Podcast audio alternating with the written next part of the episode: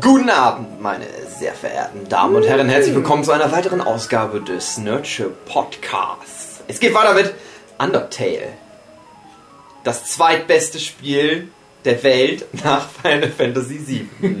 Aber guck mal, Final Fantasy hat sieben Anläufe gebraucht, um das beste Spiel der Welt zu machen. Undertale hat fast ersten- beim ersten Versuch geschafft. Das ist Meta-Humor, dass ich Ja. nur so tue, als ob das das beste Spiel der Welt ist. Echt jetzt?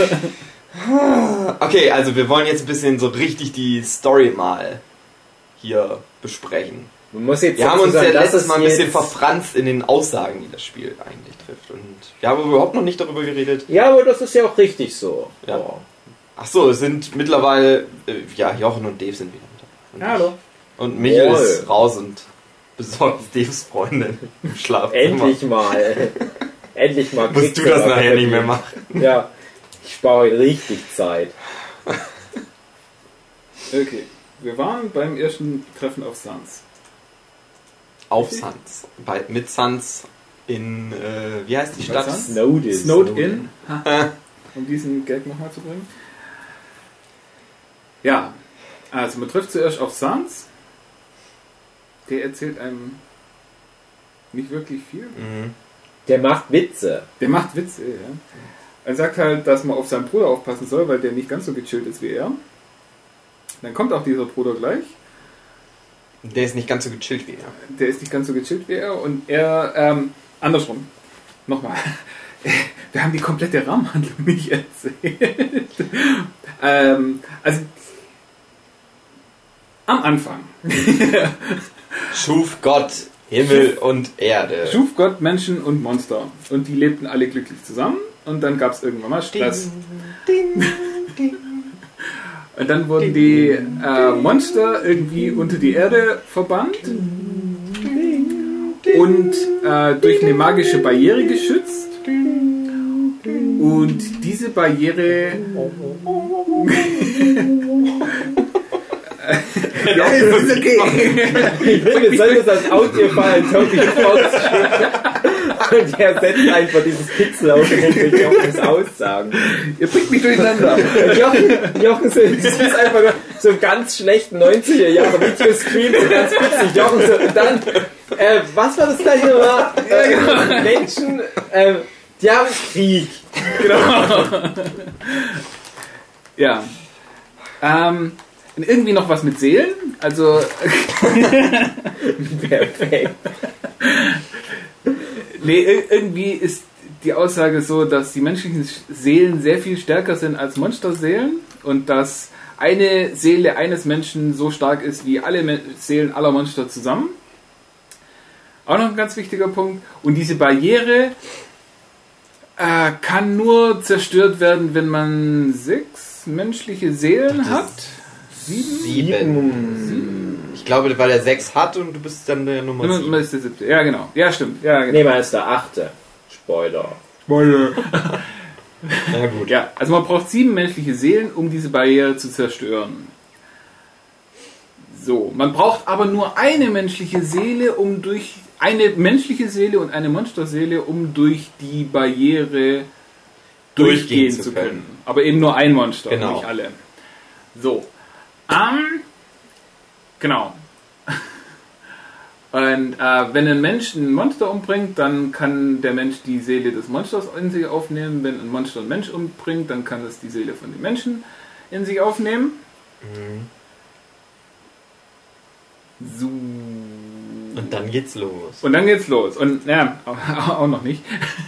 Also es sind dann schon über die Zeit hinweg irgendwie so, äh, sechs kleine Kinder äh, schon diesen Berg runtergefallen und verschwunden und man weiß nicht, was genau mit denen ist. Und- wurden entführt. Genau, und jetzt ist eben gerade das siebte äh, Kind runtergefallen. Achte. Ach, das ist ja eigentlich auch scheißegal. Ja. Aber Also es sind schon genug Kinder, du bist jetzt das Kind. Genau, du bist das letzte? Kind, das man braucht, um die Barriere zu zerstören. Auf Genau. das, äh, darauf hat Asgore, die, der König der Monster, schon lange gewartet, weil er der eben seine Monster befreien will. will. Sagt er zumindest. Und Papyrus, das ist der Bruder von Sans, der ist, Le oder der will zur Leibgarde. der will zur Leibgarde äh, gehören und der hat sich jetzt ausgedacht, ja, wenn ich jetzt einen Mensch finde und das zu Asgard bringe, dann bin ich mit dabei. Mhm. So, deswegen ist er sehr daran interessiert, einen Mensch zu finden. So, dann äh, trifft er auf dich und sagt so, ah, okay, das ist ja ein Mensch. Zuerst verwechselt er sich- dich mit einem Stein, aber äh, dann sieht er dich und anstatt sich dich gleich zu schnappen, sagt er, okay, ich habe hier jetzt ein paar Puzzle aufgebaut. Komm da mal durch. Und ich weiß nicht so ganz, was sein Endplan war, aber wahrscheinlich, wenn du durch alle Puzzle durch bist, dann schnappt er sich dich. Er will dir ja irgendwie immer eine Falle stellen, aber es funktioniert ja, nicht. Er scheitert. halt. Also er ist auch ähm, erstmal sehr von sich selber überzeugt und ein bisschen schusselig. Und also ziemlich verplant. Ja, und, und also ist eben der, der nächste Teil vom Spiel, dass man eben durch die ganzen äh, Fallen von Papyrus durchgeht, die alle löst, mehr oder weniger. Und ja, zum Schluss gibt er dann auf oder irgendwie sagt er, ja, nö, lass mal. wie, wie ist denn das? Der, der hat zum Äh. Schluss, du läufst zum Schluss über diese Brücke und dann hat er alles Mögliche und dann sagt er aber so, ja, nö, da würde ich ja auch irgendwie durchkommen. Ich hab keinen Bock mehr. Ja, irgendwie so. Und, und geht dann halt. Nee, die, das ist irgendwie einfach nur eine, irgend, irgendwas ist wieder kaputt an, an seiner Falle. Nee, nee, er sagt, äh, du würdest ja die Falle sowieso umgehen oder ausschalten oder austricksen oder sonst irgendwas. Und deswegen ziehe ich jetzt alles zurück und gehe heim. So hatte ich das zumindest noch in Erinnerung. So. Danach kommt man dann eben tatsächlich in diese Stadt, Snowden, und trifft dort so die ein oder anderen lustigen Leute, die aber für den weiteren Verlauf vom Spiel überhaupt keine Rolle spielen. Und so, das letzte Haus ist dann das Haus von Papyrus. Und wenn man dann aus der Stadt raus will, stellt sich Papyrus einem nochmal in den Weg. Und das ist dann der erste große Bosskampf nach Toriel, den man dann gegen Papyrus kämpft, ähm, den man auch nicht so wirklich hundertprozentig verlieren kann. Also jedes Mal, wenn man verliert, also na, um das nochmal zu sagen, gegen Toriel kann man eigentlich auch, muss man sich sehr anstrengen, zum, Ja. um zu verlieren, weil äh, sobald man nur noch einen Lebenspunkt hat, äh, versucht Toriel die Schüsse möglichst um einen rumzulenken. Und man muss schon wirklich reinrennen, um getroffen zu werden. Bei Nicht mal Papyrus, das habe ich geschafft. Nee, das geht dann nicht mehr. Das Also geht, man kann geht. sterben, aber Ja. man kann nicht sterben, sobald man nur noch einen Lebenspunkt hat. doch, du kannst, du Nein, kannst diesen nee. Kampf verlieren. Ja, du kannst den Kampf verlieren, aber es gibt einen Moment, ab dem der Kampf unverlierbar wird. Es gibt nur, wenn du noch ein paar Lebenspunkte, zum Beispiel zwei hast, dann kannst du ganz schnell ineinander zweimal getroffen werden und den Kampf verlieren. Aber wenn du von 2 auf 1 runter bist zum Beispiel, oder von 10 auf 1, je nachdem, dann kannst du den Kampf nicht mehr verlieren, wenn du nicht sofort den letzten Lebenspunkt verlierst. Also ich habe beides ausprobiert. Also ich meine, ich hätte Let's Plays gesehen, wo jemand mit einem Lebenspunkt dann es noch geschafft hat, danach in einen Bullet reinzurennen. Es ist sehr schwer, aber Ja, okay. na gut, ist auch egal, ja. Ja, also es ist halt so gedacht, dass, dass die ersten Bosskämpfe halt Genau. eigentlich... Gegen Papyrus sind, kann man auch nicht wirklich verlieren. Sobald man verliert, wird man in ein Gefängnis reingesteckt und kann dann nochmal ausbrechen, weil er Ich die glaube, Tür nicht nach dem zumacht. dritten Mal oder so. Dann hat er es tatsächlich keinen Bock mehr Ja. und sagt dann, ja, okay, lass uns Freunde sein. Geh einfach vorbei. Genau. Und dann hat man die Möglichkeit, eben dieses schon Kann man gegen ihn also gewinnen, ohne ihn halt umzubringen? Geht, ich weiß es gar nicht. Nee, das, der Kampf ist Du dann verlierst irgendwann eigentlich vorbei, immer, der macht seine Sonderattacke Ah. und sagt dann einfach nur, ja, hm, nee, hat ja nichts gebracht, ja, dann lasse ich dich halt durch. Er stellt es halt aber wie so ein Unentschieden oder sein Sieg dar. Also du kannst ihn töten, aber klar, er hat aber es halt einfach nicht geschafft, dich zu besiegen. Und Ah. im Prinzip gewinnst du ja so schon irgendwie. So wie du halt gegen alle Pacifist. One. Also wenn du alle seine Ja. Attacken ausgewichen bist, zum Schluss sagt er dann, ja okay, dann hast du halt wahrscheinlich gewonnen. okay. So. Ähm, dann kann man tatsächlich mit, äh, ein, auf ein Date mit Papyrus gehen. Mhm. Wird eingeladen in sein Haus. Ähm, er ist der Bruder von Sans, also Sans ist auch in dem Haus, in seinem Zimmer eingeschlossen. Und alle wollen eigentlich lieber mit Sans auf Ja. ein Date, aber Ja, kommt noch nicht rein. ähm, ja, das. Die, die, die, ganzen Häuser und so Sachen, die man sich da angucken kann, sind immer ganz witzig, sind immer sehr nette Gags mit eingestreut. Äh, man sieht eine riesen Diskussion wegen irgendwelchen Socken, die rumliegen und die eigentlich aufgeräumt werden sollen, aber keiner will es aufräumen. Ein, ja, gerade eben bei den Skeletten, da ist halt die ganze Küche voll mit Knochen und dann kommt der Hund, der ja, Mann, eigentlich. ihren dritten Bruder haben sie umgebracht. Ja, äh, äh, der Toby Fox, der Macher von dem Spiel, der stellt sich selber gern als so ein kleiner Hund dar. Und der ist dann auch bei denen in der Küche und schnappt sich da die Knochen. Der Hund hat den Knochen so, ah, geschnappt. ganz Und witzig. da übrigens noch ganz kurzer Einschub, was ich ganz interessant fand, das präsentiert sich ja als so ein Fantasy-Setting, aber da siehst du halt dann schon in der Stadt, ja, die haben, die feiern aber auch Weihnachten ne? und Santa Claus ist bei denen halt anscheinend so eine Figur, die es wirklich gibt und die haben aber auch Internet und die sind da wirklich in so Handys. einer Art Facebook und die haben auch halt, also da merkst du in Snowden spätestens, ähm, ja, eigentlich schon bei Toriel, aber in Snowden siehst du halt, dass die Zeitebene eigentlich direkt mit unserer korreliert. Spielt nicht Also, irgendwann, sondern eigentlich. Ja, es ist unsere Jetztzeit größer halt unter der Erde, ja. Am Anfang steht zwar dran, es spielt im Jahre 20xx, Mhm. aber pff, Ja, das ist ja jetzt. ja. 20XX von Oder 2016. sogar. Ja, es ist egal. Ja, gut. Ja, und in, bei Papyrus im Haus, dort ist dann auch ein Flatscreen, TV-Gerät und Kühlschränke und alles mögliche haben sie da. Okay, dann kommt man tatsächlich zu Papyrus ins Zimmer und hat dann sein Date mit ihm. Beziehungsweise man versucht es zu haben, weil Papyrus irgendwie der Meinung ist, jedes Kompliment oder alles als eine Art ähm, Herausforderung anzusehen, dass er dieses Kompliment noch übertreffen kann und dass er dann quasi für ihn ist ein Date ein Kampf und den will er gewinnen. Er will besser daten als man selber. und man selber datet dann aber noch besser und gewinnt dann dieses Date und kommt dann raus, dass Papyrus eigentlich versucht hat, sich in die Hauptperson zu verlieben, aber es irgendwie nicht schafft und End vom Lied. Äh, was? Was, was, was? Hugi, was sagst du? Der ist ja vielleicht schon ein bisschen verliebt in die Undyne, aber nicht so richtig, weil Ja, ja. es geht ja nicht, weil die Undyne ja lesbisch ist. Doch, also das kann man doch jetzt auch schon offen sagen. Das ist ja, du tust, als wären das noch Spoiler.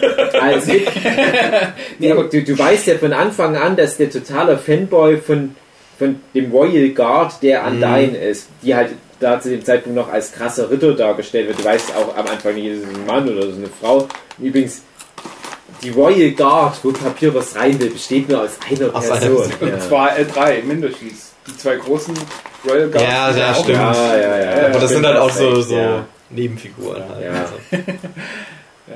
Nee, aber ist es tatsächlich so, dass Papyrus in Undyne verliebt Ja, ist? Oder doch. sie nur als Vorbild respektiert? Ah, ne, ich Ja, das wird ja Anfang, nicht deutlich gesagt, Ja. aber ich finde schon, dass er in die verknallt Ja, ist. Also ich Ja. glaube, so, die einzige Person, die Papyrus liebt, ist er selber. Ja, Und. Undyne. Ja. Also ich, ich dachte halt immer, er respektiert Undyne und findet die Ja. toll und wird gern so sein wie sie, aber so romantisch ist da irgendwie... Also ich habe am Anfang eine, eine Romantik reininterpretiert, das hat ein bisschen abgenommen, weil ich auch das Gefühl hatte, der sieht es halt auch cool, wie sich Undyne dann halt entscheidet und die sind halt dann einfach nur Best Buddies im Laufe der Geschichte, sofern du nicht einen von beiden tot machst.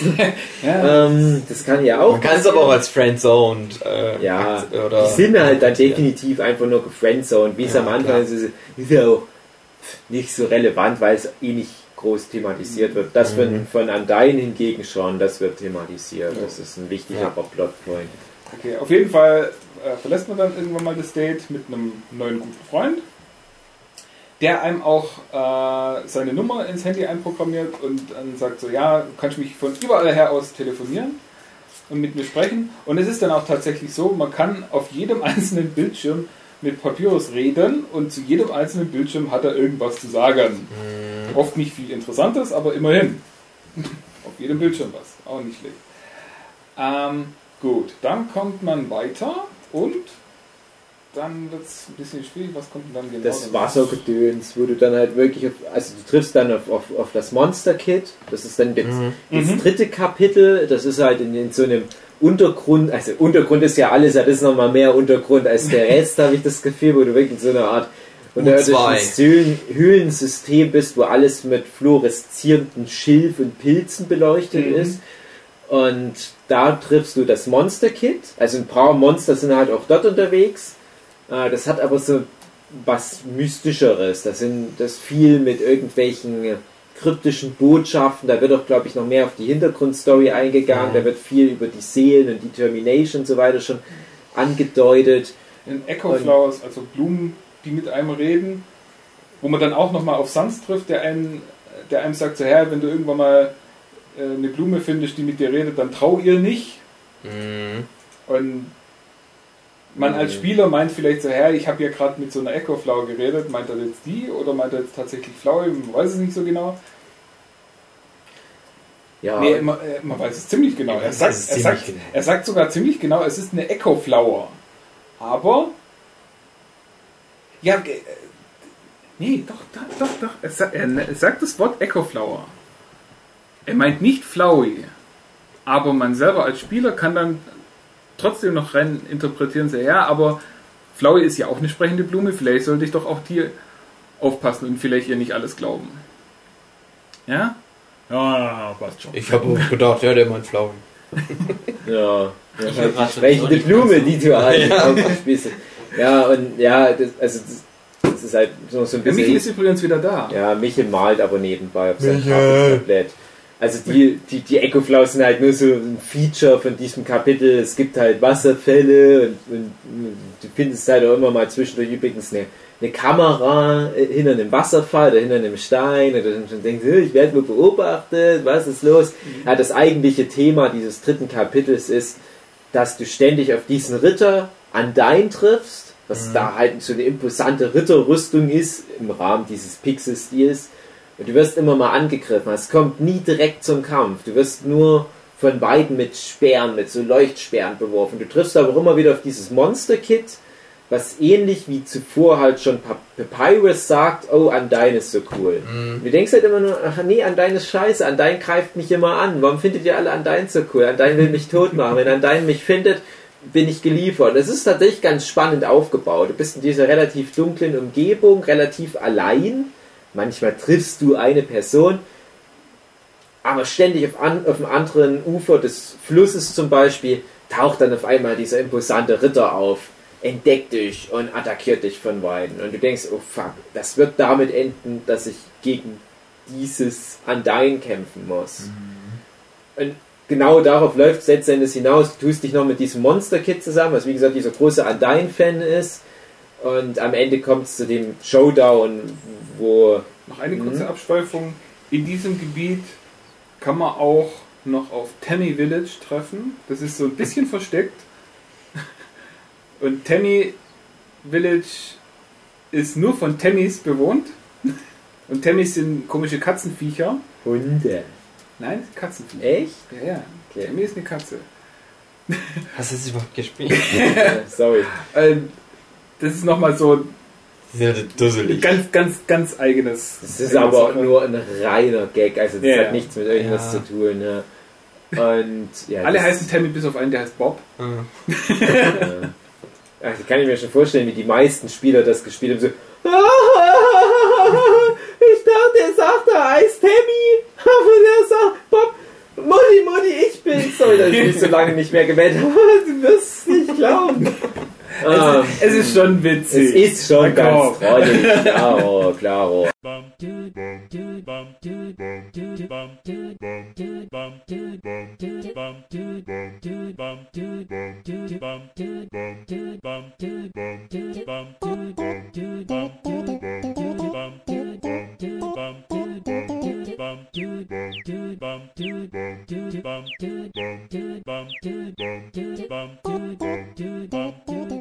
Das hat auch noch eine Gameplay-Komponente, weil du in dem Tammy Village halt die beste Rüstung des Spiels kaufen kannst. Und diese Rollenspielmechanik ist dann halt doch hier und da mal versteckt, aber nicht wirklich. Und im Tammy Village ist die einzige Möglichkeit, dass du Gegenstände verkaufen kannst. Ja. In allen anderen Shops kannst du immer nur kaufen. Tammy kann auch ja also du hast immer die Verkaufoption wie in jedem Rollenspiel. Die Leute sagen dir immer, ja, ich will deinen Scheiß nicht. Ja. Nur in Demi Village kannst du halt Sachen verkaufen. Und das ist halt alles ein bisschen trollig. Das ist ab, wo wir wieder bei diesem Thema Animaniacs Humor wären. Das ist reiner Animaniacs Humor, Demi Village. Das ist nur trollig.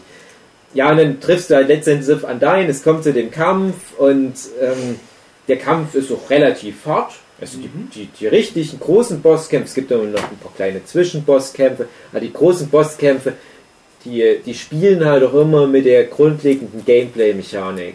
Der Kampf gegen Papyrus hat halt noch so eine, so eine Plattformer-Sache mit am Laufen, wo du auf einmal nicht mehr deine Seele frei im Raum bewegen kannst, sondern du musst springen im Prinzip über Hindernisse und bei Undyne ist auch wieder eine neue Komponente, daran erkennst du halt auch immer gut, dass das so ein richtiger Boss ist, gegen den du gerade kämpfst.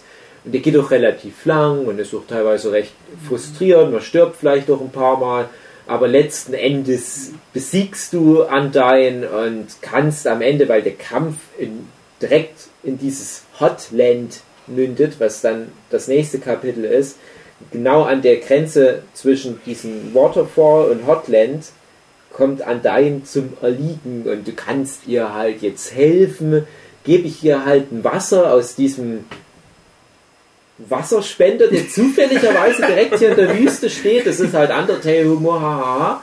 Oder ich lasse sie verdursten. Das ist halt das, was ich vorhin meinte, oder in der ersten Folge. Das ist die Art von Entscheidung, die du treffst. Hm, lasse ich die jetzt hier verdursten? Elendig Oder lasse ich sie nicht verdursten? Ah, ich gebe ihr mal Wasser, mal gucken, was passiert. Dann bist du halt auch direkt mit ihr wunderbar befreundet. Best friends forever. Ist halt da manchmal so ein bisschen, ja, Menschen sind scheiße, aber Will das ich zumindest geht- erstmal nicht mehr umbringen. Das geht aber auch so schnell. Ja. Wobei ich sagen muss, bei Undyne hast du am meisten von allen Charakteren das Gefühl, dass du dir die Freundschaft erarbeitet hast. Ah. Also da ist der, der größte Shift.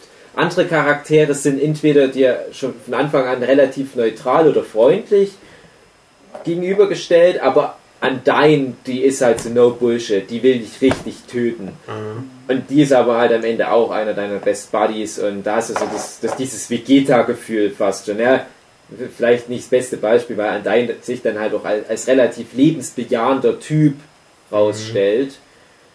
Aber das ist halt wirklich erkämpft im allerwahrsten Sinne. Ja. Also da kann ich ja auch dann gleich im Anschluss mit ihr Freundschaft schließen, weil ja Papyrus dich anruft und sagt so, ja, komm doch mal zu Undynes Haus.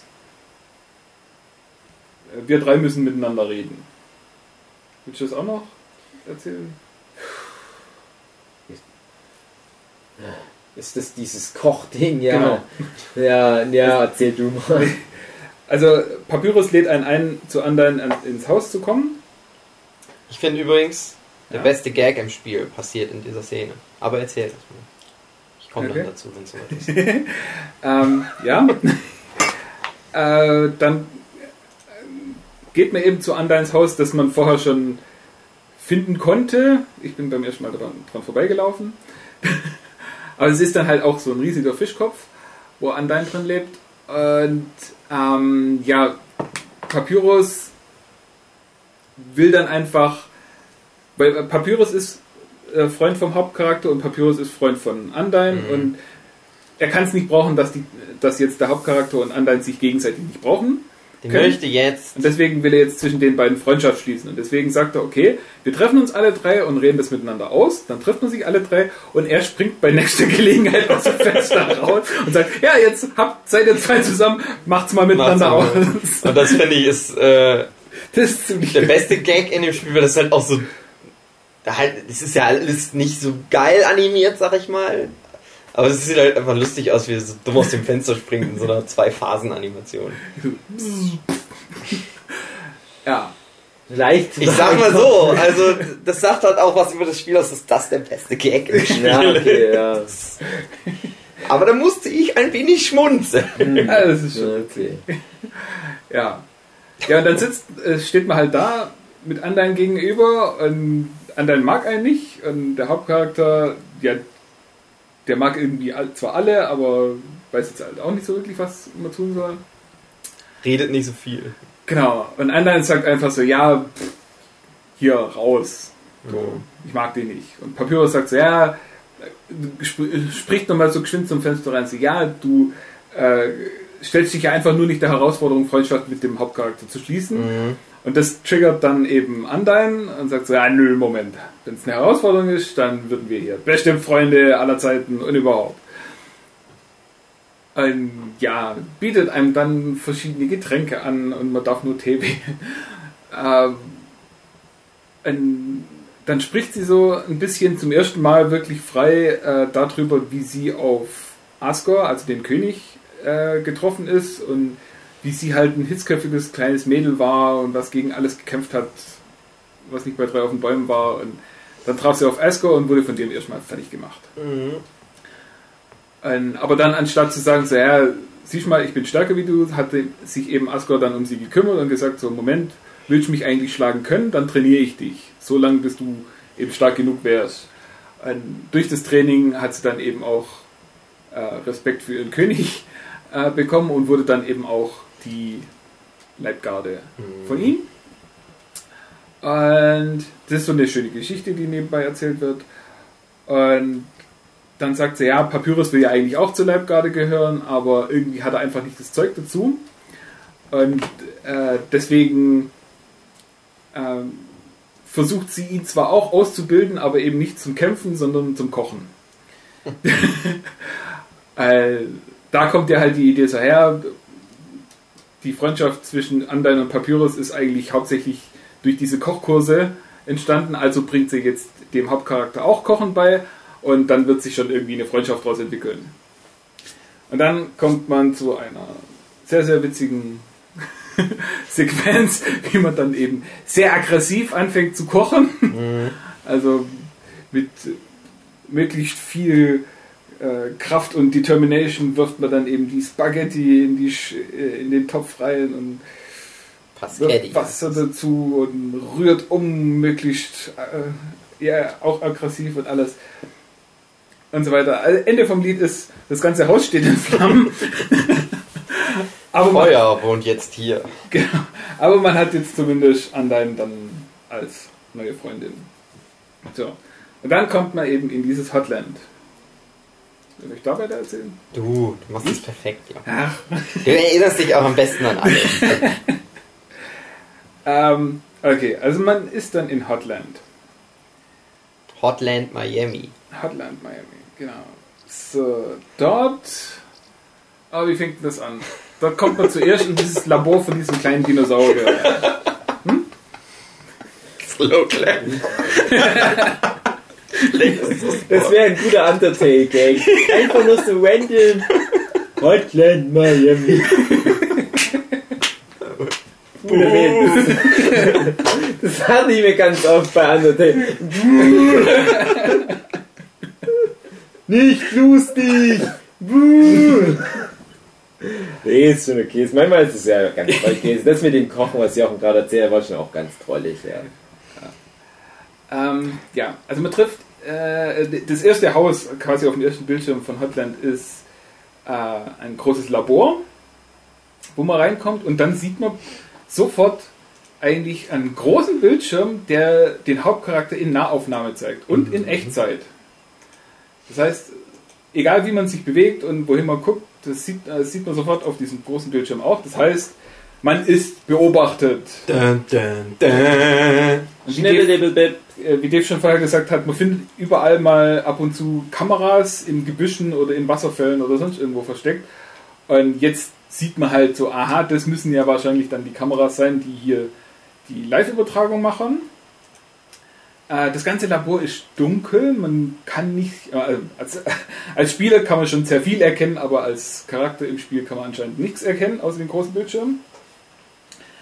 Ähm, ja, man sieht hier äh, im Hintergrund große Schüsseln mit Instant-Nudeln und Zeug und Hundefutter auch eine ganze Menge. Ähm, man sieht eine Badezimmertür, die man, durch die man nicht durch kann. Man kann dann noch äh, so eine Rolltreppe hoch und Rolltreppe runter. Oben ist, also eine Rolltreppe hoch, oben ist dann irgendwie komisches Manga-Zeug, äh, ein großes Manga-Figur am, am, als Poster an der Wand. Ein ah, komisches Zeug und ein, ein, das fand ich zum Beispiel einen witzigen Gag. Äh, Das mit dem Bett. Genau, ein Bett. Also das Bett ist einfach nur ein großer Würfel. und wenn man äh, wenn dann Licht ist und man ranklickt, kann man, äh, liest man dann so, ja, das ist hier irgendwie so Bett 9000, wo auseinanderfaltbar ist und wenn es zusammengefaltet ist, dann ist es sehr einfach zu zeichnen auf Würfel. also sprich, Toby Fox wollte, hat einfach keinen Bock gehabt, ein Bett zu zeichnen und hat da einen Würfel reingestellt. Ähm, ja, und ähm, nein, da hoch kommt man noch gar nicht. Stimmt gar nicht. Ja, das war Das ist ja egal. Das ist relativ Nee, irrelevant. äh, sobald man sich in Richtung dieser Badezimmertür bewegt, kommt eben Alphys da raus. Alphys ist so ein kleiner Dinosaurier, wo ich dann zumindest erst später gemerkt habe, das soll eigentlich äh, ein weiblicher Dinosaurier sein. Mhm. Ja. Ja. Es ist halt schwierig beim Dinosaurier zu sagen, Ja, ob es das- männlich ist oder weiblich. Genau. Und die spricht halt äh, sehr aufgeregt und, und, und sehr nervös. Und Das ist im Prinzip Millhouse des ja, genau. äh, Undertale-Universums. Und sie merkt auch, dass man gemerkt hat, dass der, man als Hauptcharakter beobachtet wird und da ist es auch irgendwie so ein bisschen unangenehm. Aber man hat überhaupt keine Zeit, sich da großartig drüber äh, auszulassen, weil eben er kommt. Der einzig wahre. Genau. Und dann wird es wirklich komplett dunkel und gibt ein riesen krachendes Geräusch und durch die Wand bricht Metaton.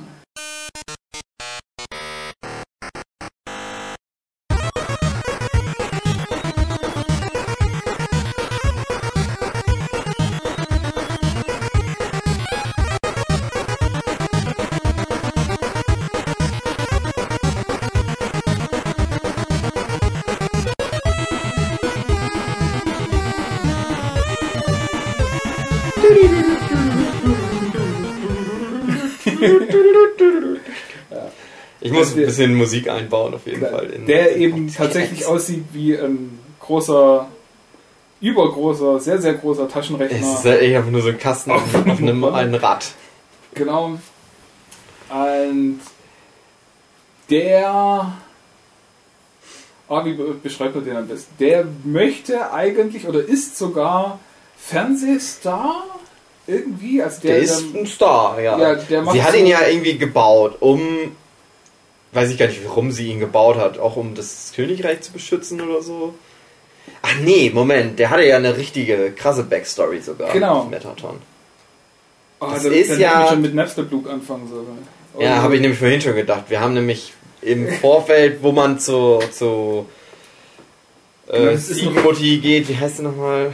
Toriel. Da hast du ja auch schon ein bisschen Story, Story Anfang. Genau, da trifft man nämlich auf einen Geist, der heißt Mhm. Napsterblue. Und das ist, glaube ich, einer der wenigen Monster, auf die man trifft, sogar im Genocide Run, die man nicht töten kann. Ja. Und er, äh, also wenn man ihn angreift, dann sinkt zwar schon seine Lebenspunkte, aber irgendwann sagt er dann so, ja, ich habe das einfach nur gemacht, weil ich dich nicht irgendwie enttäuschen wollte. Also Napsterblue ist auch so ein ganz, ganz, ganz schüchterner Geist, Mhm. der, der keinem irgendwie zu Last fallen will und, und ja. Also ein sehr, sehr sympathischer Charakter irgendwie. ähm, ja, der wohnt auch neben äh, Undyne. Also im, im Haus im Bildschirm daneben. Mhm. Und da sieht man schon, ja, da wohnt Napsterblue, aber dann steht daneben noch ein anderes Haus, was genauso aussieht, spiegelverkehrt. Und da lebt anscheinend auch irgendwie so ein komischer Geist. Mhm. Oder lebte zumindest. Äh, aber, ja, und lange Rede, äh, dieser äh, Bruder von Napsterblue, der wollte der ist auch ein Geist und wollte von Elvis einen Körper gemacht Genau. bekommen. Und das ist dann tatsächlich Metaton. Und wollte eben diesen Körper, um tatsächlich die Menschen zu entertainen. Also der ist das quasi Gegenteil von Napster Blue, der ist ähm, sehr ähm, Extrovertiert. extrovertiert, genau, und äh, möchte die Leute unterhalten und möchte einfach Spaß Das ist halt einfach so ein Show-Typ. Halt. Ja. Der Sh Showmaster schlechthin. Genau. Showmaster, aber Sänger auch und Star halt sozusagen. Das ist halt auch der Star in dem Universum. Also Genau. was bei uns Also Lady Gaga oder Katy Perry ist oder Justin Bieber, das ist der alles in einer Person. genau. Läuft auch im Fernsehen hoch und runter. Fernsehen ist sogar MTT, also Metaton. Metaton. Es gibt ja halt auch nichts anderes. Es gibt halt nur den Typ eigentlich. Genau. Wir haben keine Wahl. So. Ähm, der wurde dann aber nochmal umgebaut irgendwie und ist jetzt. Also irgendwie hat sie den zum Killerroboter gemacht. Warum auch immer. Einfach. Ja, das ist. Also sie wollte das irgendwie gar nicht. Aber der ist halt auch so ein Sicherheitsroboter sozusagen. Naja, und der greift dich dann halt an. Weil Genau. Der ist halt vielleicht darauf programmiert. Ich ja, genau weiß es auch nicht mehr. Der ist auch vielleicht ein kleiner Spoiler. Nicht wirklich. Weil eigentlich, also Metaton, das ist dann so die, die nächste Sache. Also man kämpft am Anfang gegen Metaton und man gewinnt auch dann wahrscheinlich relativ Mhm. einfach.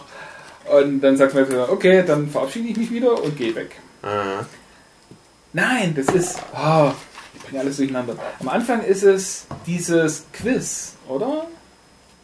Ja, du musst irgendwelche Fragen beantworten. Ja. Genau, am Anfang, äh, der, der erste Kampf gegen Metaton ist ein Quiz. Er stellt einem Fragen und wenn man die Fragen nicht richtig beantwortet, kriegt man Stromschläge.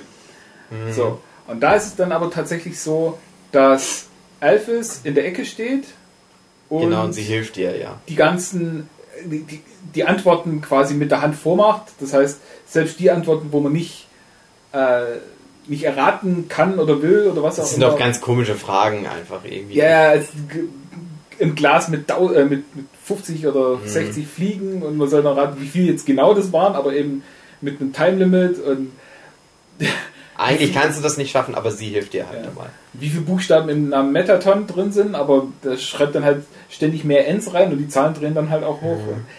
Ey, ganz komische Sachen. Und Alphys hilft einem. So. Und dann hat man eben dieses Quiz irgendwie äh, gewonnen und Metaton geht dann wieder und dann kann man weiterlaufen. Mhm. So. Da, So, du hast halt aber Elfis, also wir müssen noch mal ein bisschen auf sie eingehen, weil ja, die ist halt einfach so ein Nerd-Charakter, einfach so, komplett neu, ja. ich sag mal, so ein pickliger Kack-Assi-Nerd.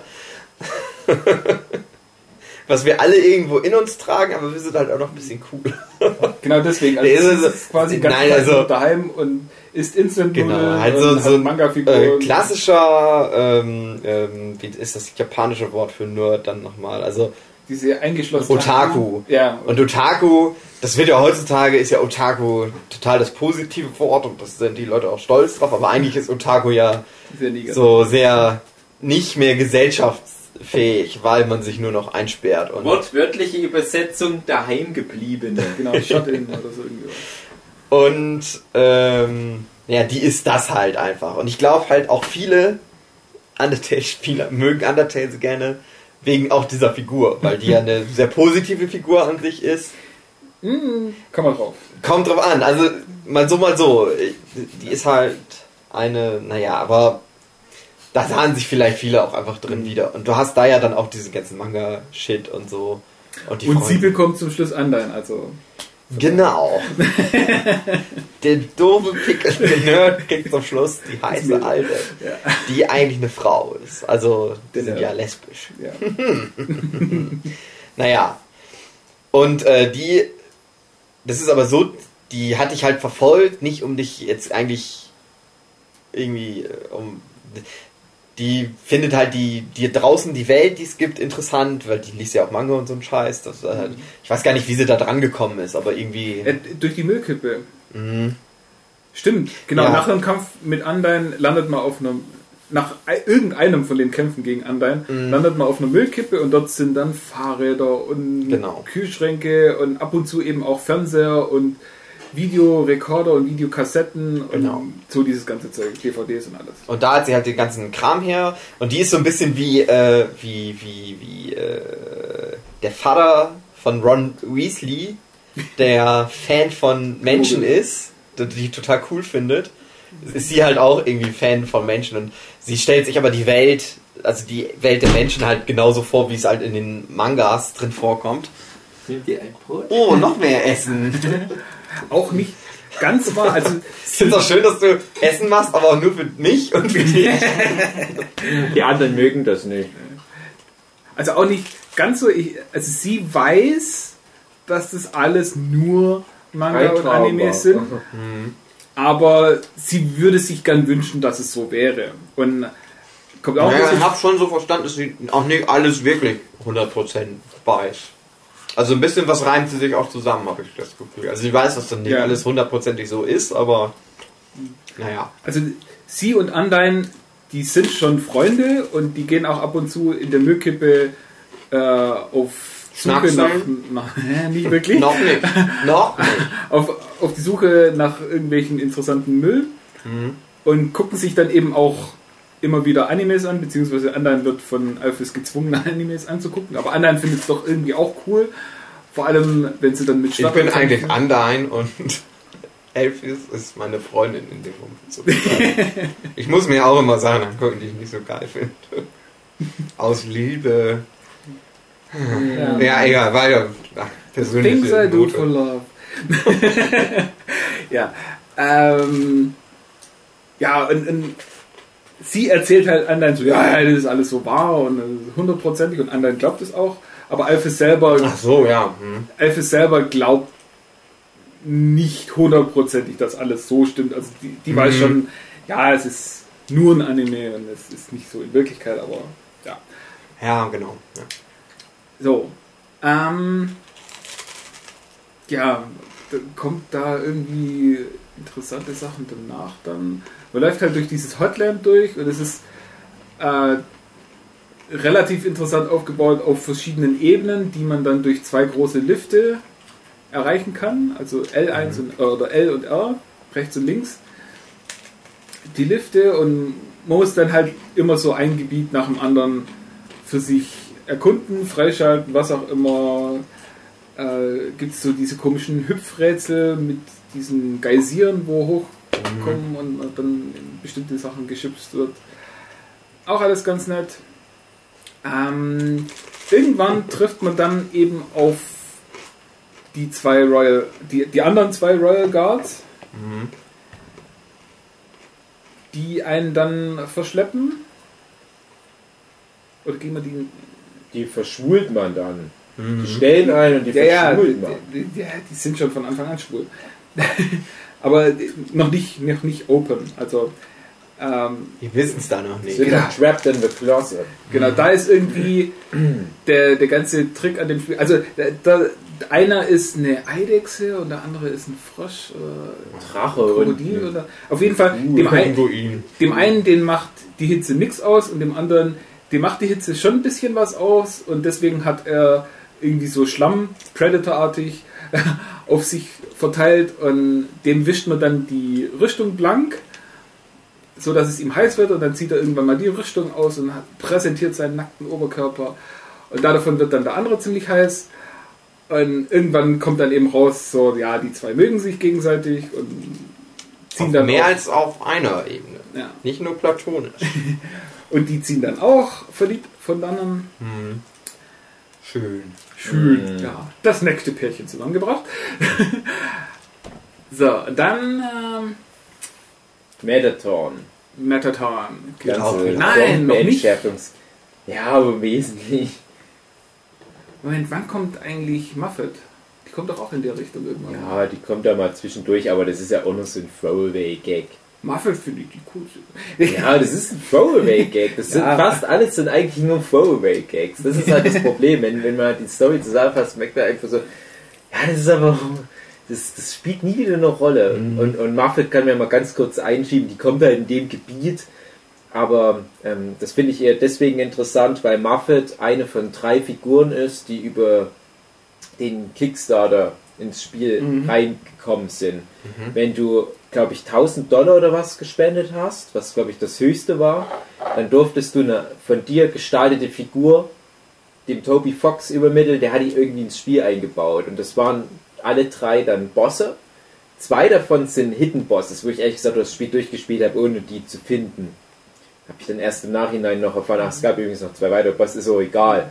Also Aber- Muffet, dieser komische Fisch und was war da drin? Äh, äh, no, äh, ja, äh, sorry, irgendwie so sorry oder irgendwas in der Art. Es ist so ein Kunstkamel. nee, ein, was ist denn das? Es ist, glaube ich, ein Drachenkänguru. Das ist wie ein Kangama bei Pokémon. Und er hat eine Kunstausstellung, auch übrigens dort im Hotland irgendwo, aber das ist irrelevant. Aber Sehr, Muppet sehr hip. ist halt Teil dieser, Mhm. Dieses, dieses Playfuß, an der Aha. kannst du nicht vorbei. Du triffst zwischendurch immer mal auf, auf Spinnnetze und da ist halt immer mal so ein Spruch wie, ja, du kannst hier Gebäck kaufen. Spinnengebäck. Und du kannst da halt das kaufen oder halt nicht und dann triffst du halt auf die Chefin der Spinne und das ist ein, ähm, halt schon ein cooles Design. Es ist halt einfach so eine, so eine humanoide Spinne mit halt auch mehreren Armen und so weiter, die also ein bisschen äh, maidmäßig unterwegs ist. Ja, Übrigens, das ist eben dieses Little Miss Muffet, ja, die irgendwie Tee trinken will und dann sitzt in der Teetasse eine Spinne drin und deswegen heißt die genau, Muffet. genau. Auch Ja. so äh, Design ist übrigens geklaut von der Figur von Skylanders, was ich ein bisschen dreist fand. Ist aber egal. Und du kannst halt den Kampf direkt beenden, indem du halt zeigst, hey, ich habe bei deinen Spinnkollegen mal ein Baguette gekauft oder sowas. Und dann ist der Kampf direkt beendet. Ansonsten ist es halt auch wieder so ein größerer Bosskampf mit einer neuen Mechanik auch. Genau. Aber das spielt im Rahmen der Handlung Ja, ja. keine Rolle. Es ist einfach nur, oh, ich komme ja eigentlich vorbei und jetzt kommt. Eigentlich nur vier Hauptcharaktere und dann halt Toriel, Asgard und Flowey Asgard. und ja. Finde ich, also sag mal jetzt von dem ganzen Haufen, den du halt in der Undertale-Welt eigentlich erstmal triffst, bevor du auf das Ende dann zusteuerst, sind eigentlich nur Papyrus, Sans und Undyne und Alpha. Undyne und Alphys, die Metaton. Hauptkampf- Wobei Metaton und Metaton, schon klar, halt, ja, ja, stimmt. also hat schon eine große Rolle. Ja. Und du hast halt immer in jedem Gebiet einen Kernboss, den Mhm. du am Ende auch besiegen musst. In, in, Im Chor ist das halt einfach Metaton, auf den du immer wieder triffst. Ja. Den triffst du ja dann halt auch wieder beim Bombenentschärfen und so weiter. Aber der, der, der Punkt ist, letzten, also genauso wie du halt Undyne im Waterfall-Level immer mal wieder zwischendurch triffst, genauso wie du Papyrus und Snowden immer mal wieder triffst. Und jeder hat so seine eigene Mechanik. Ja. Bei Undyne musst du was ausweichen. Bei, bei Metaton hast du verschiedene Mechaniken, Rätsel, Ausweichen und so weiter. Bei, bei, bei Papyrus hattest du halt nur Rätsel, die du oft nicht mal machen musstest. Ja, das Ja, ist, ja. daran erkennst du halt immer, ob ein Charakter wichtig ist. Das ist, ja, äh, die, die Metaton-Kämpfe oder die Metaton-Begegnungen sind eigentlich schon das Interessanteste an, an ganz Metaton. Ähm, weil er ist eben dieser Showmaster und Tänzer und Sänger und alles Mögliche. Und äh, ich glaube, der, der erste, was man dann nach dem Quiz auf ihn trifft, singt er irgendeine Ballade, die damit endet, dass eine Falltür unter dem Hauptcharakter aufgeht und er runterfällt. Was übrigens eine Anspielung auf was ist mit der Ballade? Ich weiß es aber. Ich komm nicht drauf. Ich bin so dumm. Warum bin ich nur so dumm? Final Fantasy VI. Die berühmte Opernszene. Opernszene. Okay. Okay. Ähm, ja, und, und fällt dann auch direkt auf das nächste große Rätsel. Und das ist auch äh, ein Rätsel, das man schon ganz am Anfang gesehen hat. Eins der ersten Rätsel von Papyrus. Ähm, und zwar verschiedene Bodenkacheln, die verschiedene Farben annehmen können. Und es wird ganz furchtbar kompliziert erklärt, was jetzt jede einzelne Kachel für eine Bewandtnis Und hat. der Also, Gag bei Papyrus ist, das aber dann total einfach ist. Genau. Also es ist irgendwie nach Zufall diese Kacheln und die haben alle eine unterschiedliche Bedeutung. Es gibt eigentlich nur irgendwie eine Farbe, die sicher ist und du musst aber dann irgendwie über das überqueren und per Zufall ist es dann halt so, dass du halt einfach eine so eine straighte Linie hast, wo du einfach drüber gehen musst und du hast das Rätsel Genau. gelöst. Und jetzt hast du dieses Rätsel aber Genau, nochmal. bei, bei Metaton hat man das Rätsel und diesmal richtig. Also das heißt, alle diese seltsamen Sachen, dass man äh, auf einem gelben Kachel ausrutscht, weil da irgendwie so Zitronen Spülmittel drauf ist und dann riecht man nach Zitronen und wenn man dann ins Wasser fällt, dann mögen einen die Fische nicht und Ja. äh, irgendwie ganz, ganz komisch. ähm, und das kann man versuchen durchzukommen, man wird es aber fast nicht schaffen und dann kommt eben eine große Feuerwand. Haha, Firewall, weil Metaton ein Roboter ist. Ah, Smart! kommt auf einen zu und Elphys bricht dann halt in letzter Sekunde das noch ab. So wie Elphys eigentlich immer dazwischen funkt. Ja. Äh, weil irgendwann kommt man dann auch in eine Kochshow rein, wo äh, man dann verschiedene Zutaten zusammenbringen soll und die letzte Zutat wäre dann eigentlich das Herz oder die Seele des, des Hauptcharakters und da gibt es aber ein ganz einfaches äh, Ersatzmittel, das man eigentlich auch haben kann. Äh, Das steht da drüben auf dem Tisch, aber der Tisch wird dann in die Luft geschossen und man muss nach äh, hinterher fliegen. Und Alphys kommt und sagt so, ja, übrigens, äh, Alphys hat an, an dem Handy, das der Hauptcharakter mit sich rumschleppt, rumgearbeitet. Und ja, übrigens, wo ich da dran rumgebastelt hat in diesen zwei Sekunden, habe ich dir auch noch ein Jetpack eingebaut, das du jetzt benutzen kannst. Also du hast halt im. Prinzip alles, was mit Metaton zu tun hat, ist immer irgendwie eine Parodie auf Fernsehscheiß, also Quizshows oder Kochshows oder sonst irgendwie sowas. News, News, Tanzkram, naja, alle sowas. Genau. Und ja, ist und halt du hast so, halt immer Amph Amphis, die dir hilft. genau. Amphis oder. Elphis? Elphis. Elphis? Es ist immer so, dass Metaton dich angeblich in eine Gefahrensituation äh, stellt Mhm. Aber eigentlich bist du nicht in Und- Gefahr da. und Elphis kommt dann halt immer noch spätestens in letzter Sekunde, um dich aus der Gefahrensituation rauszuholen. So, mit dem ganzen Ding schafft man es dann irgendwann mal in den Chor rein. Davor ist noch so ein komisches Restaurant, wo man wieder mal auf Sans trifft, Mhm. wo Sans dann auch noch mal Sachen erzählt. Hotdogs auf den Kopf stapeln. Das ist auch, glaube ich, das, wo Sans sagt, hier, you wouldn't like me when I'm angry. Ja, genau. Also da erzählt er noch mal irgendwas Spannenderes, was mir aber gerade entfallen ist. Dann wird es nicht so spannend gewesen sein. Nee, also dort lässt er noch mal wirklich durchblicken, dass, äh, dass es bis jetzt eben so Fun and Games war, aber jetzt wird es dann tatsächlich ernst und wenn man sich als Charakter jetzt falsch entscheidet, dann kriegt man es noch mit ihm zu tun. So, genau. Und im Chord selber trifft man dann noch ein letztes Mal auf Metaton und dieses Mal äh, wurde er von Alphys irgendwie nochmal verändert und kriegt jetzt eben seine zweite Form und dann ist er nicht mehr dieser komische, klobige Kasten. Also du, ja, du kämpfst ja gegen ihn Dann und dann ist irgendwie so, da ist ein Schalter auf seinem Rücken. Also du kämpfst bis zu einem gewissen Punkt, oh, da ist ja ein Schalter auf seinem Rücken, was bedeutet das? Und dann verwandelt er sich in sexy Metaton. Yeah. Yeah. genau. Und, Ich finde, ähm, ich glaube, und, und Das- in ne, dem, warte. ja? dass das, das Metaton da, also dass das so eine Anspielung ist auf äh, japanische, äh, auf japanische Fernsehding, weil ich habe irgendwie so diesen Eindruck, dieser erste, der Kasten Metaton, das ist halt so dieser typische japanische Quizshow-Moderator. Die haben ja ganz oft so irgendwie so, Takeshi Kitano. ja, irgendwie so, ich weiß auch ein Regisseur ist.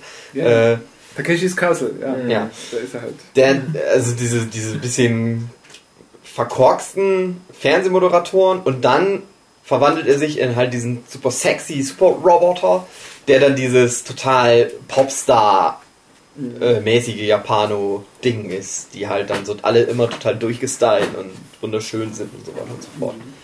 Habe ich so interpretiert, aber keine Ahnung, das ist vielleicht Ja. Und in diesem Kampf äh, sagt er dann auch ziemlich deutlich, ja, ähm, glaubst du eigentlich, Alphys ist dein Freund? Weil er dich hier Hm. immer äh, aus diesen komischen Situationen rausbringt. Das ist alles nur Verarsche. Der hat also wir arbeiten quasi zusammen und ich bringe dich immer in Gefahr und Elvis rettet dich immer, weil Elvis eigentlich dein Freund sein will, aber sich das irgendwie nicht traut und jetzt äh, quasi versucht, äh, eben dadurch, dass Elvis dich immer rettet, äh, dass dann du von Elvis denkst, dass es dein Freund wäre. Also im Prinzip so alle, wie meine Freundschaften entstanden sind, dass ich im Prinzip Leute entführt habe Genau. und dann so getan hat, als wär, würde ich die jetzt vor irgendeinem Aggressor retten, aber in Wirklichkeit bin ich das die ganze Zeit. Also, Es ist ja, Ist so so machen es die meisten Leute, ja. ja, so eine Abart von Stockholm. Mhm, genau. Ähm, ja. Ähm, dann merkt man auch, also Elvis behauptet so die ganze Zeit so, ah, dieser komische Roboter, der dreht durch und ich habe ihn nicht mehr unter Kontrolle und ich weiß nicht, was ich tun soll. Und wo man dann Metaton tatsächlich besiegt, dann kommt plötzlich Elvis auch wieder rein und kümmert sich ganz liebevoll um Metaton, weil, Mhm. weil es eigentlich nicht will, äh, dass es dem Roboter schlecht geht. Mhm.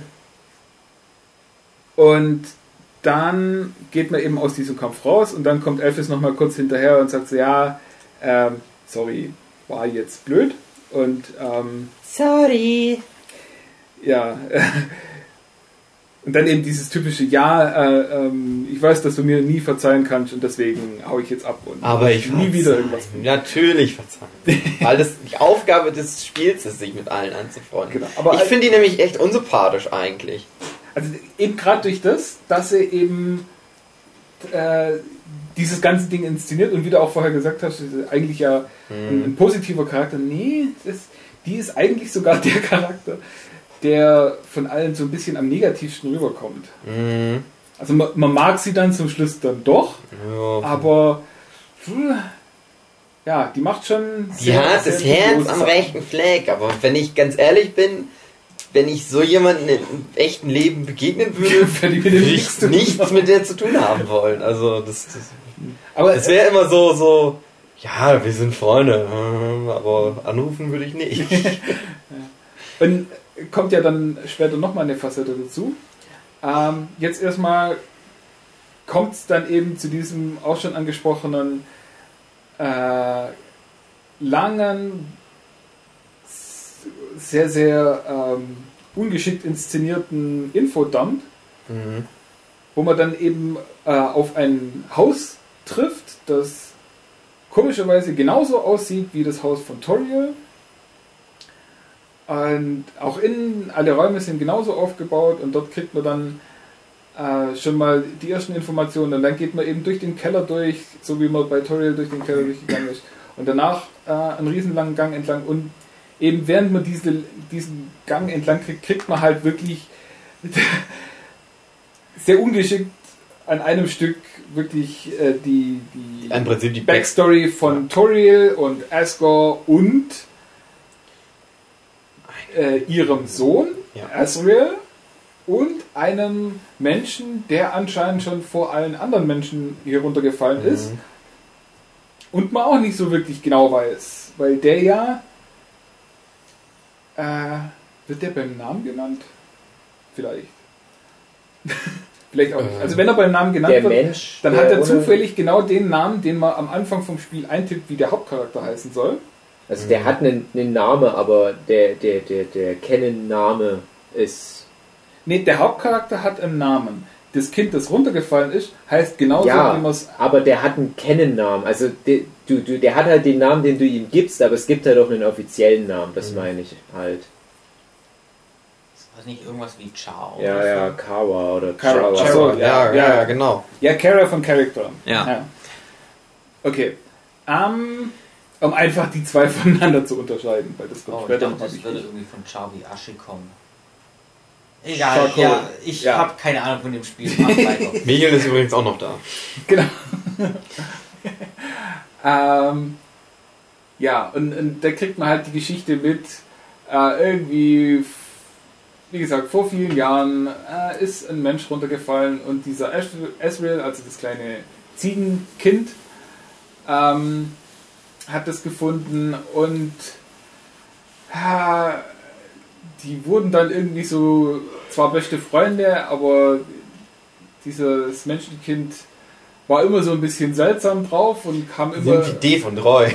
ja, hatte immer irgendwie so ganz, ganz seltsame Ideen, die dann gemacht werden sollen. Und eine davon war dann eben ähm, erstmal diesen, dem Vater da Butterscotch Tea zu geben und anstatt dass sie wirklich Butter reintun, machen sie Butterblumen rein und da musste der Vater kotzen und nee, das kommt eigentlich durch die Videos raus. Irgendwie äh, wird dann halt plötzlich dieses Kind krank. Stimmt, äh, in der Geschichte, die man jetzt erst kriegt, äh, wird einfach nur das Kind krank und stirbt dann auch. Und Ezreal möchte dann dieses Kind wieder zurück in sein Dorf bringen, um es dort zu bestatten oder was auch immer. Und nimmt deswegen die Seele von dem Kind in sich auf und wird dadurch ein Wesen, das sowohl eine äh, Monsterseele als auch eine menschliche Seele in sich trägt und, kann, kann die damit Barriere durch die. Barriere durch. So. Geht dann durch die Barriere durch, kommt in das Dorf, möchte das äh, Kind da irgendwie bestatten und dann kommen die Dorfbewohner und denken, oh, der hat das Kind umgebracht, bringen wir ihn um. Und er denkt sich halt, hallo, ich habe hier gerade eine menschliche Seele und eine Monsterseele, ich bin eigentlich stärker als ihr alle zusammen. Könnt ihr euch fertig machen, mache ich aber nicht.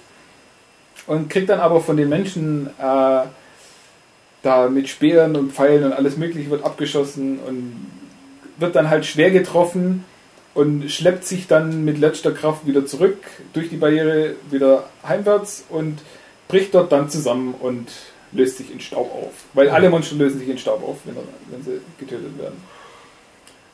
So, das War ist schon mal eine ganz, ganz furchtbare, furchtbar traurige Geschichte. Und das ganze Königreich ist eben in Trauer gefallen, weil jetzt der Königssohn gestorben ist. Ein, ja, und man schwört quasi auf Rache und jetzt erst recht und man sammelt jetzt die menschlichen. äh, Also, weil bevor, äh, vor dem war man halt durch die Barriere von den Menschen getrennt, aber mit denen wollten wir eh nichts mehr zu tun haben, aber also war Jetzt wollen wir wieder okay. raus. Und jetzt wollen wir aber raus, um hier mal aufzuräumen. So, die Geschichte wird dann so erzählt an einem Stück und danach trifft man dann wieder auf Sans, der einen dann richtet und der einem dann vorrechnet, wie viel Monster man in dem ganzen Spiel bis jetzt umgebracht hat. Und eben wenn man Pacifist spielt, dann so, ja, dann hat man eben nichts falsch gemacht. Also das ist, also was wir jetzt alles erzählt haben, das ist ja auch der Pacifist. Ge genau, also Run. wir gehen davon aus, wir spielen Pacifist. Genau. wir haben keine Monster umgebracht. Genau. Also es gibt eben immer noch die Möglichkeit, so, äh, also Es gibt ja Pacifist- also. Genau, Pacifist heißt wirklich kein einziges Monster töten. Mhm. Einfach den- nur durchlaufen und, äh, äh, und mit jedem auch die, die dich random angreifen, nicht töten Genau. und so weiter und so fort. Einfach nie irgendwie, am besten gar nicht erst auf, auf diesen Fight-Knopf klicken. Genau. So. Dann gibt es so ein Zwischending, das sehr, sehr, sehr, sehr breit gefächert ist. Äh, ähm, wo man verschiedene Monster töten. Also das fängt schon da damit an, wenn man in irgendeinem Random Encounter irgendein Monster einmal getötet hat, dann ist man schon nicht mehr im Pacifist Run, sondern Mhm. dann ist man in diesem großen Bereich von Normal Run, ich weiß gar ich nicht, weiß wie der nicht, wie heißt. der heißt, ja. Ja. Also irgendwie so, so dieses Zwischending und das, Du darfst halt die Hauptcharakter nicht töten, aber wenn du jetzt. Äh, du kannst sogar die Hauptcharakter töten. Manche aber nur. Manche. Du kannst sämtliche Hauptcharakter töten, wenn du, äh, also das ist eben diese Range. Du kannst, wenn du ein einziges Monster Also es gibt kein hast, Töten, alle töten oder ein paar töten. Das Genau. ist dann egal. wenn okay, du kein ja. einziges, nicht, äh, nicht mal im Random Encounter getötet hast, bist du im Pacifist Run. Ach, wenn stimmt, du ein Monster getötet hast, fängt es an, dieser Krisenbereich, bis hin zu, du kannst alles getötet haben Genau. und ein einziges Random Encounter Monster sogar am Leben gelassen haben, dann bist du immer noch nicht im Genocide Run. Ja. Also das Ding ist ja, du hast ja eine begrenzte Anzahl von Monstern. Es ist ja nur, Genau. du hast ja zwar Random Encounter, aber es gibt in jedem Gebiet so und so viele komische Wegwerfmonster, also frische oder komische Genau. Dinger. Und äh, das wird dir aber auch gesagt, wenn du alle da getötet hast. stimmt's, Aber nur dann, oder? wenn du tatsächlich schon im Tutorial es so gemacht hast, dass du st- ständig Ja, du musst direkt dann von Anfang an an. und dort, und dort wird es dir noch nicht gesagt. Erst danach, wenn du dann Mhm. tatsächlich Tutorial auch noch umgebracht hast und dann ins, nach Snowden reinkommt, dann ab dort hast du dann quasi einen Counter. Mhm. wo man dann sieht, ja okay, du hast jetzt so und so viele Monster umgebracht, so und so viele leben noch. Das ist dann tatsächlich äh, Genocide. Deswegen, so dieser Zwischenbereich, der ist sehr, sehr, sehr groß. Ja. Und dort kann man von eben fast alle Monster töten bis fast gar keine Monster töten, kann da alles dazwischen sein. Deswegen auch gibt es die verschiedensten Konstellationen mit welches Bossmonster hast du jetzt getötet und welches nicht. Gibt es alles Mögliche. Äh, Sans am Ende, oder nicht ganz am Ende, aber eben, wenn man den, auf den jetzt wieder trifft und der einen richtet, der rechnet einem dann genau vor, wie viel Monster man jetzt tatsächlich getötet hat. Solange man nicht tatsächlich im Genocide ist und nicht alle getötet hat, ist er immer noch einigermaßen gut drauf und lässt einen zumindest passieren. Wenn man natürlich im Pacifist gespielt hat, dann ist er super gut drauf, findet es richtig klasse und äh, lässt einen dann eben passieren. Und dann trifft man auf Asgore, also den großen König, der Unterwelt, der, von dem alle schon berichtet haben und was für ein. Also auf der einen Seite wird er immer als sehr gütiger König be, äh, bezeichnet, aber auf der anderen Seite auch Der als Typ, der sieben sehr, Kinder abgemurkst hat. Genau, als sehr starker, der, der stärkste aller Monster und so weiter. In dem äh, Haus von ihm kann man auch in sein Zimmer rein und sieht dort im Wandschrank ein äh, Weihnachtsmann-Kostüm. Das heißt, in Snowden, diese ganze Mhm. Weihnachtsmann, äh, Weihnachtsgeschichte ist anscheinend also auch er. Also sprich, er hat wieder, er hat sehr viele gute Seiten, aber auch sehr viele dubiose Seiten. Mhm. Und irgendwie ging es auch mit ihm und Toriel auseinander, was man auch noch nicht so hundertprozentig genau an der Stelle weiß, dass die eigentlich zusammen sind. Also es wird immer gesagt, so äh, König und Königin gingen dann irgendwann mal auseinander. Hat nicht mehr so geklappt, aber man weiß an der Stelle noch nicht, wer die Königin ist. Spoiler, mal wieder. Ähm, ja, und jetzt trifft man auf diesen König und man weiß noch nicht wirklich, was man jetzt von ihm zu erwarten hat. Mhm. Und dann trifft man auf ihn und er, pinkt, äh, er gießt gerade die Blumen. Also es sieht einfach so aus, als ob er pinkeln würde, sorry. er steht so mit dem Rücken. Pinkeln ist lustig. Er steht so mit dem Rücken zum Charakter und so, ja, Moment, ich bin gleich fertig. Und er schüttelt noch ein bisschen und dreht sich dann rum. Ähm, ja, äh, und er erschrickt dann, also er äh, ist erstmal sehr nett, solange er einen noch nicht sieht und sobald er einen sieht und erkennt, so, oh Scheiße, das ist jetzt der letzte Mensch. Mhm. Hm, okay. Ja, also der will auch nicht wirklich gegen einen kämpfen, aber weiß, ah, ja, wenn wir jetzt diese Barriere jemals zerbrechen möchten, dann muss ich jetzt gegen dich kämpfen. Hab eigentlich keinen Spaß, aber jetzt komm, ziehen wir es einfach durch und brauchst auch keine Angst haben, geht schnell. also versucht da die ganze Situation möglichst ruhig anzugehen und möglichst äh, auch dem, dem Charakter noch eine, ein gutes Gefühl zu geben. Aber letztendlich wissen eben beide, dass es darauf hinausläuft, dass die jetzt gegeneinander kämpfen müssen. Es ist wie bei Voldemort und Harry Potter, einer von beiden muss sterben. Genau. Jetzt geht's um das Ganze. Und das ist dann auch äh, der erste und im Pacifist Run einzige Kampf, wo man nicht damit durchkommt, Auszuweichen oder zu irgendwie belabern. auszuweichen, irgendwie zu belabern oder irgendwie sonst den Kampf anders zu beenden, als eben den Gegner zu töten. War auch was, wo ich sehr, sehr lang gebraucht habe, also alles Mögliche ausprobiert, wirklich ausgewichen, noch und nöcher, geredet, aber das hilft auch nicht wirklich viel. Und irgendwann werden halt die Angriffe auch so stark, dass man nicht mehr ausweichen kann. Mhm. Und dann stirbt man und man stirbt oft und lang und viel, bis man dann irgendwann mal sagt, ach, ja, Ich mag das Spiel nicht mehr. Ich, ich, mag nicht das Spiel um nicht oder mehr, dann lässt man es auch mal ein paar Tage liegen. Und irgendwann sagt man dann so, okay, doch, ich muss das Spiel jetzt irgendwann mal durchspielen, weil ich wissen will, wie es weitergeht. Und dann klickt man halt irgendwann mal auf diesen Fight-Knopf und dann kämpft man und dann geht es aber auch nicht wirklich schnell, dann muss man wirklich... Äh, also es ist schon ein sehr, sehr unangenehmer und sehr langer Kampf.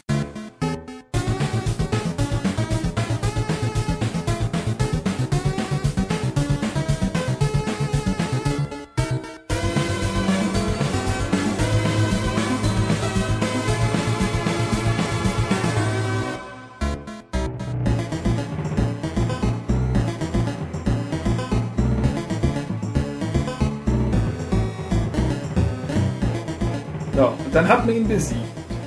Und dann hat man. Was hat man dann? Hat man eigentlich noch gar nichts. Gewonnen. Also er nimmt Ja. auch die ganzen sechs Seelen von den anderen Kindern ist in sich auf Mhm. für diesen Kampf. Ähm, und zerstört auch gleich am Anfang vom Kampf eben diesen Mercy-Button, also diesen Ich möchte mit dir reden. Mhm. Ähm,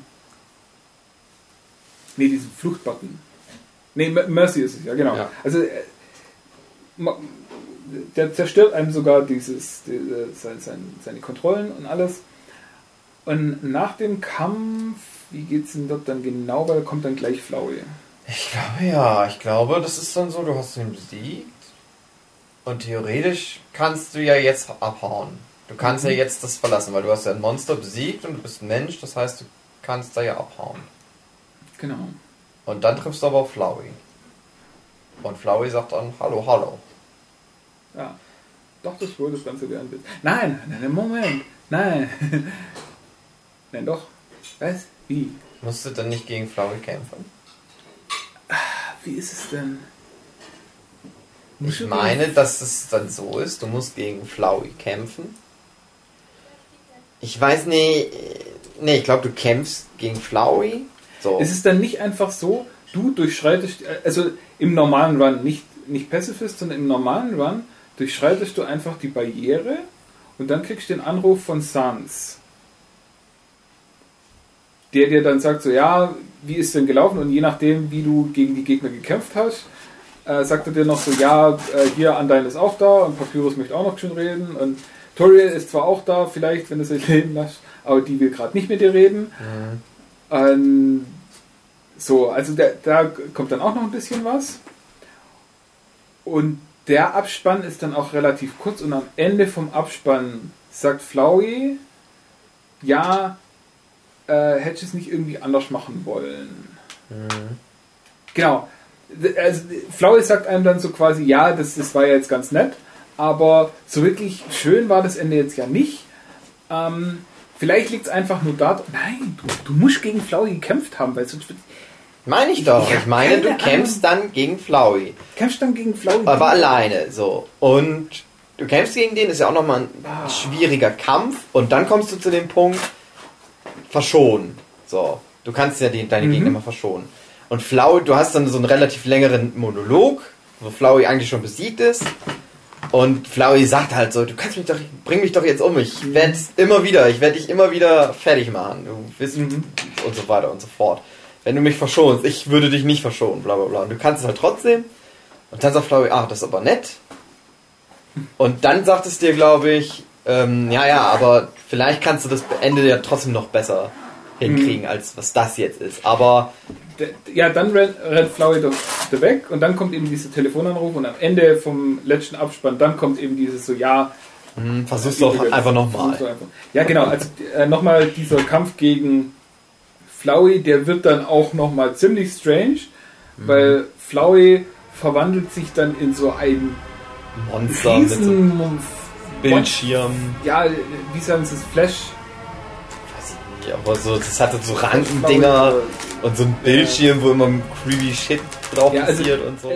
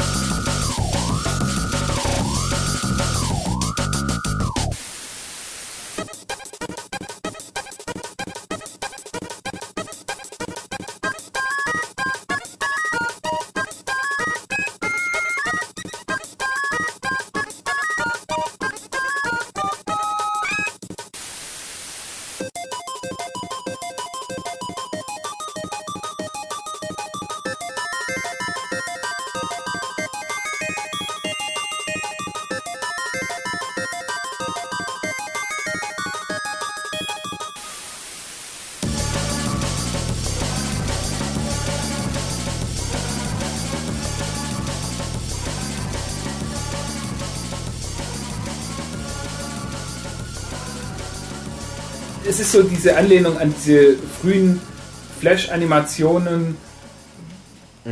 Photoshop-Flaue nennen sie es, genau. Mhm. Ja. Wo, wo halt Ja, so, genau. Ja, genau, so weil ein bisschen schlecht ähm, zusammengestellt Du hast halt vorher wirklich so auch Pixel-Dinger und dann hast du auch auf einmal so wie ein gemaltes Bild auf Ja. einmal halt, so ein Photoshop zusammengesetztes Bild. Genau, also ein riesen Monster und, und ganz, ganz fiese Angriffe Mhm. und auch eben sehr, sehr bullet hell lastig wo du dann wirklich nicht einfach überlebst. Mhm. Und da stirbst du bestimmt auch ein paar Mal. Ja, ja. Da hast du, da hast du auch wieder sehr viel Meta-Shit, weil äh, wie Flowey dich besiegt. Das schmeißt dich ja zum Beispiel auch einmal komplett aus dem Spiel raus. Genau. Dann sagt er, du kannst es nicht, du brauchst das Spiel gar nicht Ja. weiterspielen. Und Gerade dann immer, wenn du beendet es wirklich das Spiel und du musst das Spiel wirklich dann neu starten. Ja, sowas passiert dann halt alles so. Genau. Was halt auch ganz cool ist eigentlich. So, Ja, ja irgendwie sagt es, es macht dein, dein Spiel kaputt und wirft dich raus. Und dann Mhm. willst du am Anfang. Genau, das passiert nach dem Ende von Asgors Kampf. Ja, ach doch. ja, ja. Okay. Das wird alles rausgeschnitten. Nee, geht jetzt kacken mit seinem Hund zusammen. Wer von beiden kackt, ist die Frage. Und Jochen und ich reden gerade über unser Lieblingsspiel Undertale. Ja, das beste Spiel aller Zeiten überhaupt. der, also bei dem Story-Teil habt ihr ja schon gemerkt, habe ich mich rausgeehört, weil ich finde, da gibt es nicht viel zu erzählen. Man kann halt echt die Story nur, aber das ist halt so Zusammenfassen. wenig Story, ja, das ist halt, ja. So, wir kommen dann gleich wieder und ich hoffe, ihr seid dann mit dem Channel-Side One schon durch. Tja, liebe Zuhörer des Nurture Podcasts, ob dem denn dann wirklich so sein wird, das erfahrt ihr nächste Woche, denn dann geht's weiter im dritten und letzten Teil zum Thema Undertale. Bis dahin, lasst euch nicht von den Schlafläusen beißen. Wir hören uns in einer Woche. Macht's gut. Bis dann. Tschüss.